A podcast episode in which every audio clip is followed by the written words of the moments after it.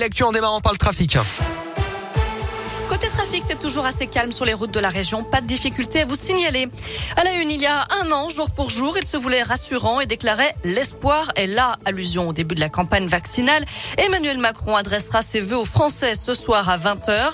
À cette même date, l'an dernier, il promettait une économie plus forte et un nouveau matin français. Ce soir, il dressera le bilan de cette dernière année marquée par trois vagues d'épidémie et reviendra sans doute sur le bilan de son quinquennat à quatre mois de la présidentielle. Un réveillon sans couvre-feu, mais avec quelques restrictions jour de Saint-Sylvestre ce vendredi. Vous allez probablement réveillonner de manière calme ou plus agitée. Sachez qu'avec le rebond de la crise sanitaire, le gouvernement appelle à respecter certaines règles pour cette soirée du 31 décembre. Si la France échappe au couvre-feu, cette Saint-Sylvestre se fera sans feu d'artifice et sans rassemblement sur la voie publique à cause du Covid-19. Pour ceux qui iront réveillonner dans un restaurant ou un bar, il faudra manger et boire assis. Danser sera également interdit.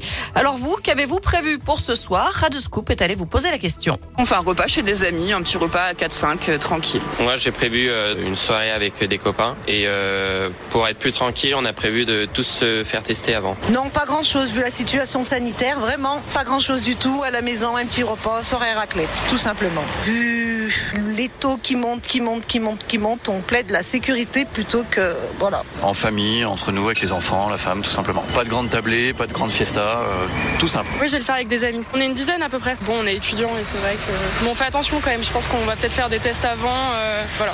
En parlant de se tester, on vous rappelle que les autotests sont désormais en vente dans certaines grandes surfaces.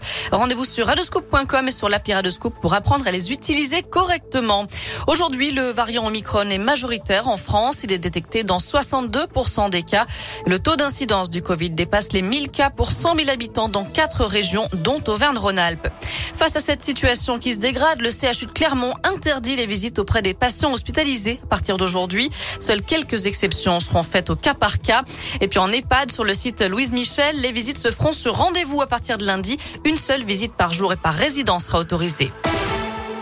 D'abord considéré comme une victime, il se retrouve condamné à deux ans de prison, dont un enferme. L'un des deux hommes agressés samedi à Clermont-Ferrand a été jugé hier pour trafic de stupéfiants, comme le rapporte la montagne, puisqu'après enquête, les forces de l'ordre ont découvert qu'il était venu de Narbonne pour livrer de la drogue à des clients. C'est là, sur leur lieu de rendez-vous, sur un parking, qu'il s'est fait agresser par des individus armés venus récupérer la marchandise. Ces derniers, d'ailleurs, sont toujours en fuite. L'enquête se poursuit. En terminant, on s'intéresse aux échecs, Alexis. Alors, on n'en parle peut-être pas assez, mais un Français a été sacré champion du monde cette semaine. Et oui, Maxime Vachier-Lagrave s'est imposé en blitz. Il s'agit d'une catégorie où chaque joueur dispose d'un temps très limité pour jouer sa partie. Il faut faire très vite. Donc, félicitations à Maxime.